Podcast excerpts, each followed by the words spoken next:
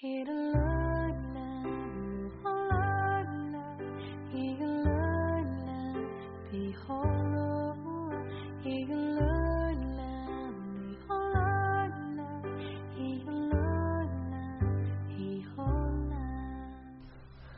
字激动心灵，声音传递梦想。月光浮语网络电台与您一起聆听世界的声音。我是主播小崔。喜欢我们节目的朋友可以关注新浪认证微博“月光浮语网络电台”，也可以关注微信服务号“城里月光”，以及访问官网三 w 点 i moon fm i m o o n f m 点 com。想要给我留言或推荐文章的小同学，也可以关注微博“小绿怪八八四”。前两天和朋友闲聊，他突然问我：“你最想养什么动物？”我想了一会儿，列出了一大张单子：北极熊啊，小海豹呀，小北极狐呀，企鹅呀。小时候总会想着能不能弄到一只企鹅或者小北极熊放在冰箱里养着，每一次开冰箱门都会伸出一只毛茸茸的脑袋蹭向你，要不就是看到被逮住偷吃鱼的小家伙满脸惊讶的表情。想想这个画面，真是萌到爆表。你有没有也像我一样，曾经想着把一只企鹅或者北极熊装在冰箱里养着呢？今天和大家分享的文章就是关于一只住在冰箱里企鹅的故事。我每天晚上睡觉之前都会习惯性的翻一翻冰箱。我也不知道自己究竟是从什么时候开始养成了这个习惯。按照常理来说，翻冰箱是为了找吃的，而找吃的是因为肚子饿了。但实际上，我每次翻冰箱都并不觉得饿，而我的冰箱里也从来没有存过任何食物。一年前，我搬到了这所单身公寓里，因为看见了一个厨房，我便心血来潮的买了一个很大的冰箱，琢磨着从今往后终于可以买点东西扔进冰箱里，然后天天在家里自己做饭吃了。但我终归是一个懒散的人，每天回家下班就累得要死。连买菜都懒得去，更不用说开火做饭了。于是我还是像以前一样每天下馆子，这个大冰箱就成了一个奢侈的摆设品，还挺费电。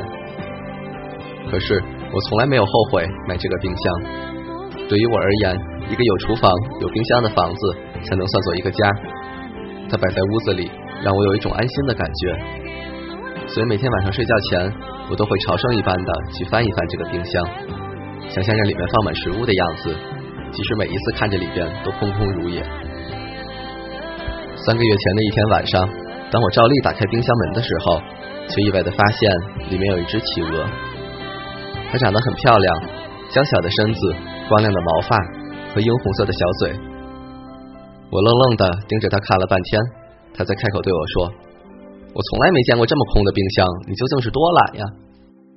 照他的意思，他曾经去过很多冰箱，不过这样子不打一声招呼就随便钻到别人冰箱里，貌似有点不太礼貌吧？我问他道：“你到我冰箱里干什么？”他反问我一句：“你买冰箱是干什么用的呀？”我说：“买冰箱当然是为了放吃的呀。”他继续问道：“那为什么这里边什么吃的都没有呢？”我说：“因为我懒呗。”他又说：“既然你买了这么大的冰箱，又不准备放吃的，那不妨就借我住一下子喽。”说完，他就从里边把冰箱门给关上了，留下我一个人在那里发呆。我心想，虽然自己从来都没有见过企鹅，但也从没听说过企鹅是这么不讲道理的一种动物呀。要不是看它长得可爱，真的直接想把它从窗户丢出去了。我没搭理他，径直就回卧室睡觉去了。第二天早晨准备出门上班的时候，他打开冰箱门，弱弱的看了我一眼，问我能不能下班买条鱼回来给他吃。我说了句“哦”，就推门走了，心里嘀咕着，这家伙还真不把自己当外人啊。晚上下班的时候，我拐弯去了趟鱼市，买了两条秋刀鱼回来。他坐在冰箱门上吃的很开心，我坐在地板上支着下巴看着他，问他究竟是怎么跑到我的冰箱里来的。他说他自己也不知道，他只说自己去过很多不同的冰箱，有大有小，冰箱的主人也会给他各种各样好吃的东西。不过他是第一次看见这么空的冰箱，所以打算在这里常住下来。我叹了口气说：“哎，反正空着也是空着，那不如叫养只企鹅吧，也没啥影响。怎料他忽然就不开心了，瞪着小眼珠跟我说：“喂，拜托你搞清楚，不是谁让谁的关系好吧？你以后别把我当你的宠物，明白没？你也别指望我会屁颠屁颠的跟在你屁股后面。”说完，他就钻到冰箱里，砰的一声把门给关上了。我坐在地上哭笑不得，心想这还真是一只有原则的企鹅呢。不过却也觉得自己还挺喜欢它的。过了几秒钟，里面又传出了一句抱怨：“拜托你把这里面的灯修一下好吗？每次开门都亮着，门一关就暗了。”于是两天后，这个冰箱被我改造成了史上最莫名其妙的冰箱，一开门灯就暗，而一关门灯就亮。除了电费越交越多之外，我的生活也开始发生了变化。我会每天下班去鱼市买几条新鲜的鱼回家，两条给他吃，两条自己做菜吃。每天晚上睡觉前翻冰箱的习惯也变成了敲三下冰箱门，等他开门，然后一起聊会儿天。至于为什么要敲冰箱门，则是他跟我规定的，因为他觉得企鹅也有隐私，不经人同意随便开门是一件非常失礼的事情。他每天都会跟我借书架上的书看。还给我的时候，每本都会被冻得硬邦邦的。而我们每天的话题也大多和这些书有关。它是只很聪明的企鹅，有很多奇奇怪怪的想法，时常能逗得我很开心。我也会偶尔跟他说说我的工作，说说身边发生的趣事，甚至说说对未来的想法。有时候心情不好，他也会安慰我，对我说些鼓励的话。所以我对他有着越来越强的依赖感。觉得他就像是自己的朋友，甚至家人一样。他似乎也想试着融入我的生活里。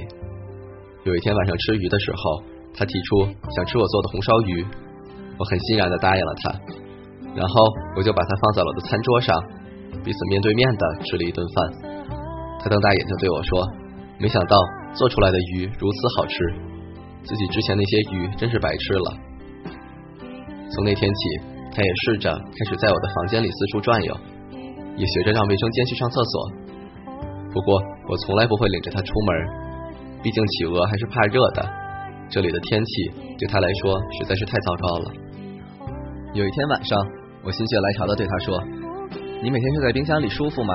不如睡到我的床上来吧。”他似乎觉得很吃惊，但是没有直接的拒绝，而是说：“睡你床上太热了，还是冰箱里舒服。”我说：“那可以开空调呀，开的冷点呗，我多盖几层被子就完了，当是冬天嘛。”他盯着我看了半天，点了点头同意了。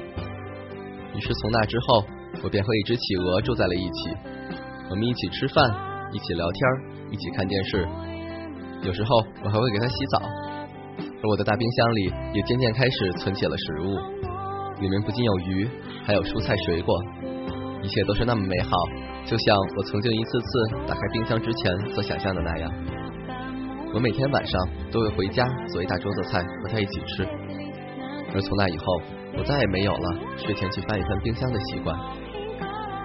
直到上星期的某一天，我的父母要来我家看我，我很高兴的把这个消息告诉了他，可是他却觉得非常不情愿。我问他：“你不想见我爸爸妈妈吗？”他说：“我觉得有些奇怪呢。”我不知道他们会怎样看我，会怎样看你。我觉得他们一定会不高兴的。我说有什么关系呢？你这么可爱，他们一定会喜欢你的。更何况我现在过得很幸福呀，他们为什么要不开心呢？他说他们的确希望你幸福呀，但是他们希望看到的并不是一只企鹅。说罢，他摇了摇头，一脸的失落。那天晚上，他执意要钻回冰箱里去睡。第二天上午上班前，我敲了很久，冰箱都没有开门。打开冰箱一看，它已经不在了。可是冰箱里的食物却还都安然的摆在那里，就像里面从来都没有住过一只企鹅那样。它就这样没有道理的从我的冰箱里消失了，就像它当时进到我冰箱里一样。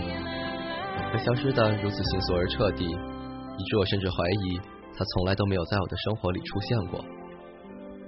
或许他到了别人的冰箱里，或许他回到了原本属于他的世界。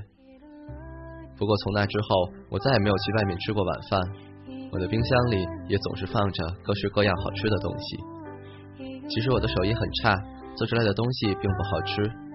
然而，每当睡前翻冰箱的时候，看到里面满满当当的食物，我都会很欣慰。有一天，朋友问我，为什么你总是买一大堆东西塞到你的冰箱里，就不能等吃完再买吗？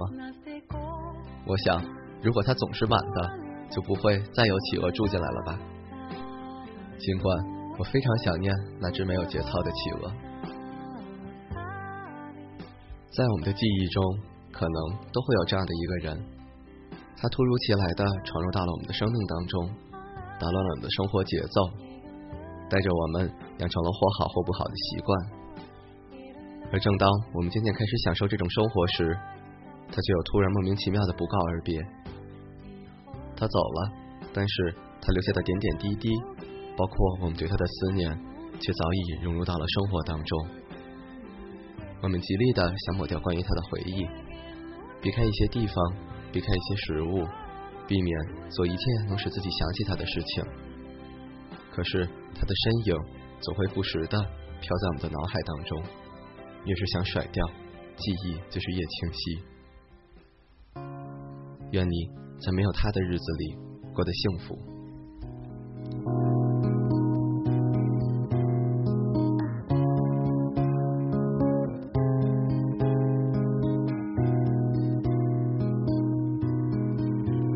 唯有一个早已删了却不会忘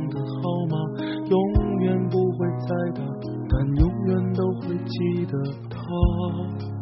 这到底算不算放下？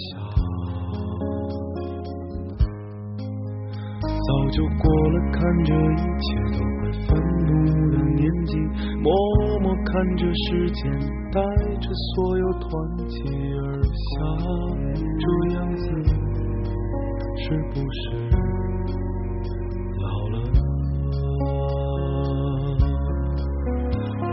轻轻的放下你，原以为可以就此而轻易，可以就此上路，赶奔下一个黎明。当我轻轻的。放下你，让时间洗掉所有的痕迹。面对岁月不息，谁能有什么办法？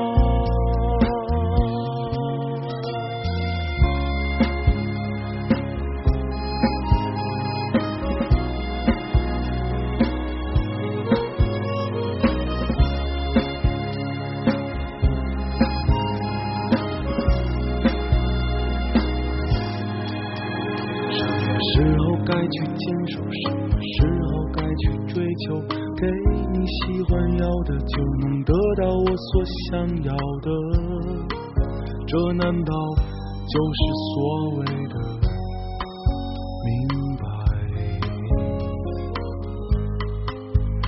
已经知道生活就是不停哭啊笑啊累啊，一根烟会燃尽所有对你的牵挂，这是否就算是？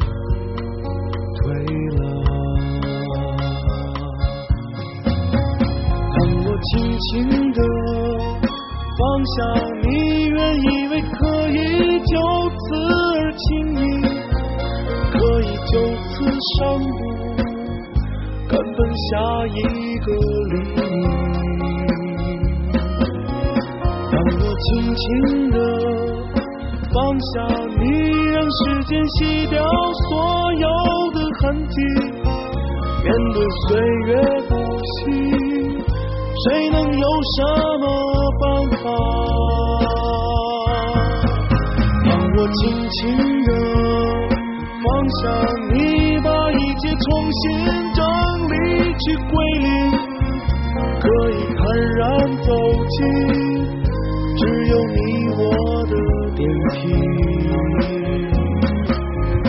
当我轻轻的放下你，原以为逃离了。